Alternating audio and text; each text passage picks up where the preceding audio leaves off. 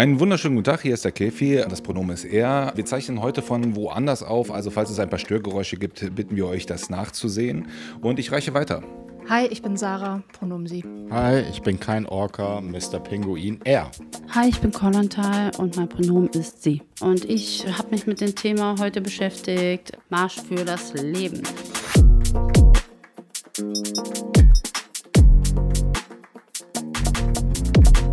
Der Marsch für das Leben steht quasi dafür, ähm, im Endeffekt ähm, ist die Ideologie, die dahinter steht, ähm, dass man für das Leben kämpft, also ähm, gegen Schwangerschaftsabbrüche und äh, für einen natürlichen Tod sozusagen. Und es ist vom Bundesverband Lebensrecht e.V. Das ist quasi ein Zusammenschluss von 16 Organisationen, also bundesweit jetzt, der ähm, aus der Lebensrechtsbewegung kommt. Dazu gehören unter anderem Ärztevereinigung, St. Lukas, Durchblick, Christdemokraten für das Leben und ganz, ganz viele mehr. Die Gründung war 1988 als quasi so ein Kölner Kontaktkreis und 2001 gab es dann eine Vereinsgründung. Sie organisieren unter anderem Weiterbildungen, machen viel Lobbyarbeit und sind sehr gut vernetzt äh, zur Politik und zur Kirche.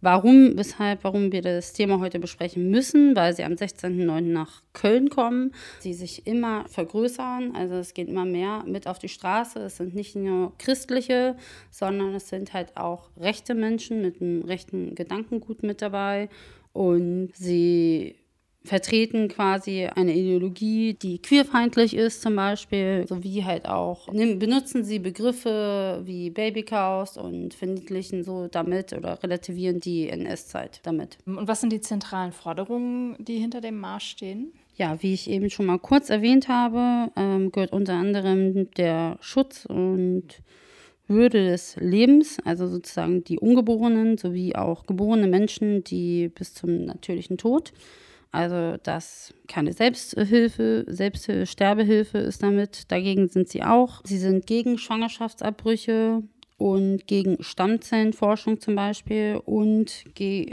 gegen Verbot der Pränataldiagnostik. Genau, das sind so grob deren Ziele.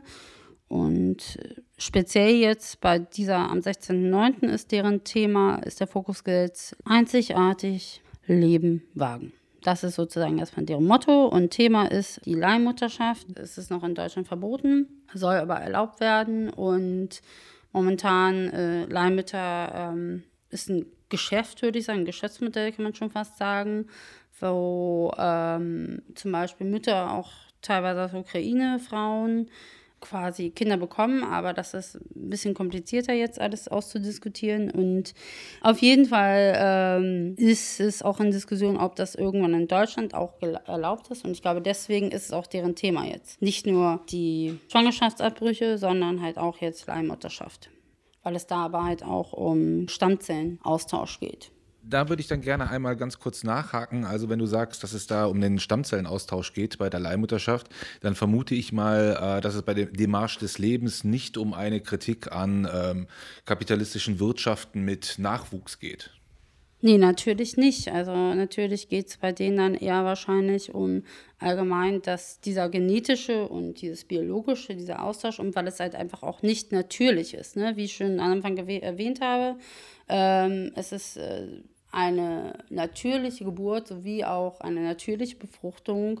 Davon gehen sie aus und äh, nicht von irgendwelchen Gentechniken oder sonst irgendwas. Da sind sie prinzipiell dagegen. Das verstehen sie, das ist deren Ideologie und deswegen gehen sie auf die Straße.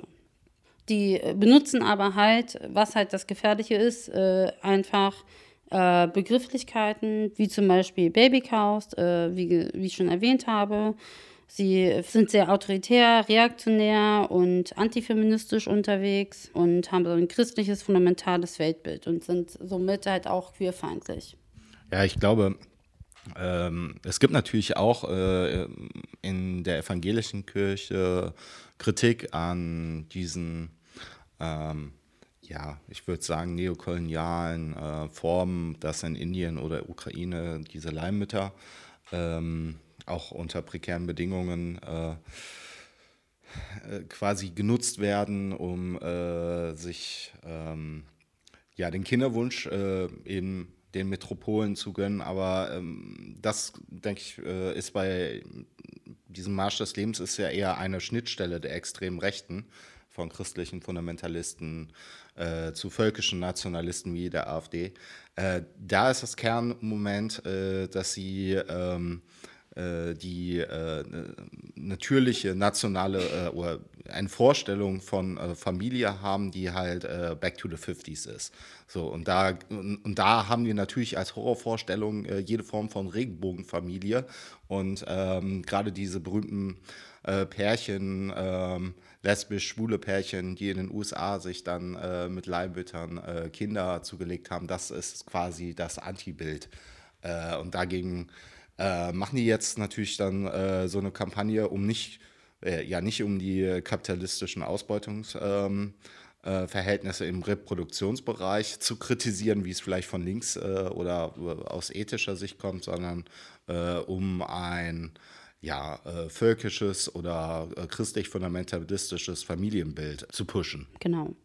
Ähm, was vielleicht auch nochmal wichtig zu erwähnen ist, ähm, die, das Thema ähm, Schwangerschaftsabbrüche. Es war ja jahrelang ein Kampf oder ist bis heute immer noch ein Kampf äh, gegen diese Gruppe auf jeden Fall, aber seit 2022, ich weiß nicht, alle, der Be äh, Paragraph 219a ist, glaube ich, überall geläufig und bekannt. Quasi Strafgesetzbuch bezüglich Werbung und Inhalte und Aufklärung von Schwangerschaftsabbrüchen bei Ärztinnen. Ähm, der, den gibt es nicht mehr. Ähm, und ähm, bis äh, 2020 gab es den aber immer noch und es wurden auch teilweise Ärztinnen bestraft oder sanktioniert, sie, oder mh, mm, weil sie Informationen auf einer Homepage von sich geteilt haben, dass sie das anbieten und was das bedeutet.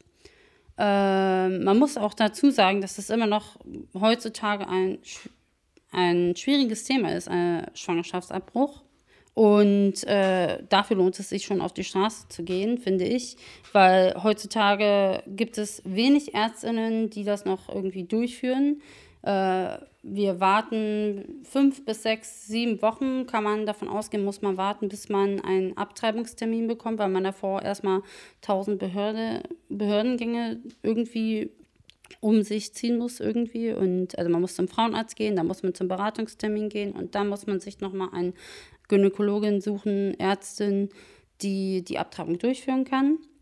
Und dieses Ganze dauert, zieht sich hin.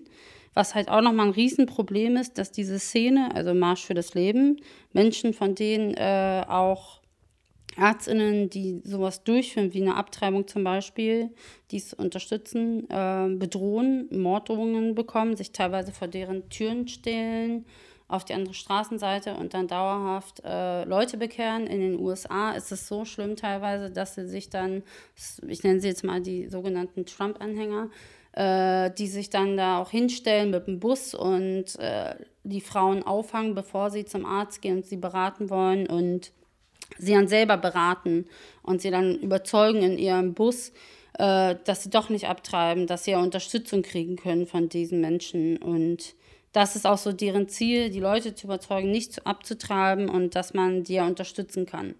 Und äh, dass sie ja gar nicht abtreiben wollen, sondern dass sie abtreiben müssen, weil sie keine Unterstützung kriegen, sozusagen. Ähm, welche Organisationen aus Köln und Nordrhein-Westfalen stehen denn da auch ähm, hinter, diesem, hinter diesem Marsch? Ja, ähm, also ein paar habe ich mir angeschaut. Ich würde aber ganz gerne ähm, vorher noch mal ein paar Jahre zurückgehen, damit man nicht denkt, irgendwie, äh, wenn man jetzt hier aus Köln oder in der Umgebung kommt, ähm, dass das hier irgendwie komplett aus dem Nichts gekommen ist. Und zwar zitiere ich da den Wikipedia-Artikel zur Lebensrechtsbewegung. Im Januar 2013 wurde bekannt, dass in Köln eine Privatdetektivin im Auftrag von radikalen Lebensschützern katholische Kliniken bzw. ihre Notfallambulanzen aufgesucht hatte.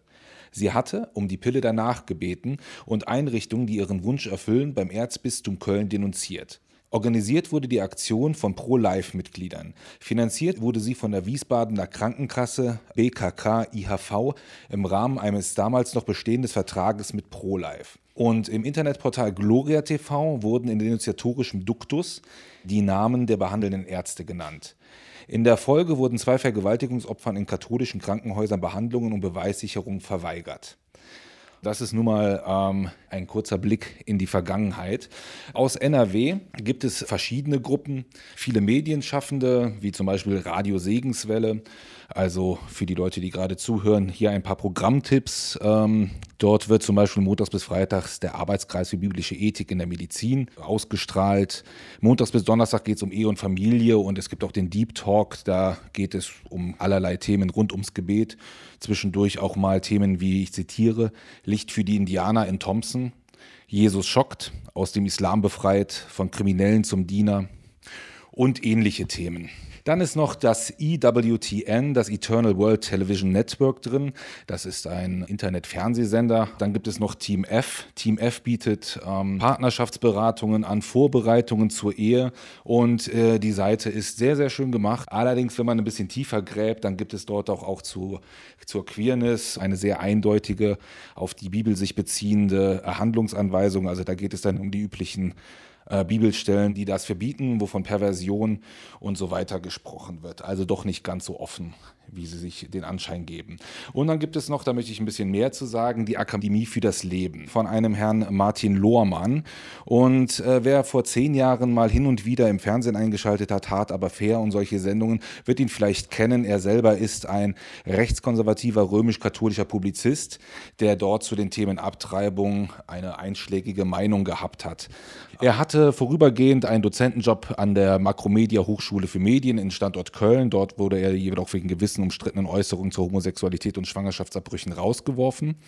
Und zuletzt hat er von sich aufmerksam gemacht, als er eine Petition unterschrieben hat, ähm, eine Solidaritätspetition mit Wölki, der ja die Vertuschung in mehr als 30 Anklagen, die Vertuschung von äh, Missbräuchen in der Kirche vorgeworfen wird.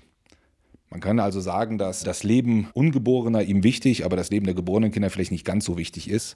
Und ich denke, dass man anhand dieser Gruppen aus dem Raum NRW ablesen kann, dass die Leute ein recht geschlossenes Lebens- und Glaubenskonzept haben. Jetzt haben wir ja ganz schön viel gehört über die Ideologie, die dahinter steht und die Themen, die Forderungen, die dahinter stehen, die Vereine, die dahinter, dahinter stehen, eben auch aus, ähm, aus Köln und Umgebung, ähm, aus NRW. Ähm, Könnt ihr auch noch was dazu sagen? Wer macht denn jetzt diese Gegenproteste? Also in, in Köln ähm, ist ja dieser Marsch für das Leben geplant für 16.09., habe ich verstanden, ne? 16.09.23. Genau, wir haben ja genug Argumente gehört, warum man was dagegen machen muss und wer macht das jetzt? Es gibt ähm, mehrere Bündnisse, vielleicht kann man dazu sagen. Es gibt in Berlin auf jeden Fall auch schon Bündnisse, zum Beispiel Bündnis für sexuelle Selbstbestimmung oder äh, What the fuck als Bündnis. Ähm, und in Köln hat sich jetzt auch gerade ein Bündnis gebildet, ähm, Bündnis Pro Joyce Köln. Äh, ich glaube, die freuen sich NRW-weit, wenn da viele mitmachen. Bisher gibt es, glaube ich, noch keine irgendwie eine allgemeine E-Mail-Adresse vom Bündnis, aber es läuft jetzt langsam alles an und ich denke mal einfach darauf achten und gucken, was da kommt und wann welche Aktionen stattfinden und was geplant ist gegen diesen Marsch für das Leben. Aber auch wenn man nicht am Bündnisplan teilnimmt, finde ich, äh, ist es ja absolut trotzdem wichtig, auf die Straße zu gehen, um ob man die Leute blockiert oder mit Eier, mit faulen Eier beschmeißt, whatever. Da gibt es ja viele tausende Ideen. Aber es ist auf jeden Fall wichtig, auf die Straße zu gehen und auch schon nach dem, was jetzt so in der Kölner Szene gerade, was da für Menschen dran beteiligt sind, dann erst recht nochmal so Umgebung. Ähm, und man muss ja damit rechnen, dass diese ganzen Menschen auf jeden Fall dann auch dahin kommen und diese Demonstration irgendwie in irgendeiner Art und Weise unterstützen werden. Und vielleicht auch, wer sich da weiter informieren möchte, das äh, hätte jetzt hier den Rahmen gesprengt, der kann bei Andreas Kemper nochmal den Namen Andreas Kemper im Zusammenhang mit Lebensschutz und dem Adel äh, sich vielleicht im Internet raussuchen. Dort gibt es dann auch einige interessante Quellen. Was wir jetzt unterschlagen haben, ist nämlich, dass Beatrice von Storch eine der notorischen Unterstützerinnen dieses Marsches ist und ähm, Dort kriegt man dann die ganzen Informationen, wie das mit dem Adel zusammenhängt und äh, welche Weltbilder dort dann halt darüber dann auch ähm, propagiert werden und welche Interessen dort propagiert werden. Ja, äh, Schlusswort 16.09. Wir sehen uns dann alle auf der Straße. egal in welcher Form, habe ich ja eben schon gesagt. Aber wir sind alle auf der Straße, kämpferisch und hoffen, dass wir irgendwie die Leute aufhalten können, dass sie ihren Inhalt nicht weiter verbreiten können.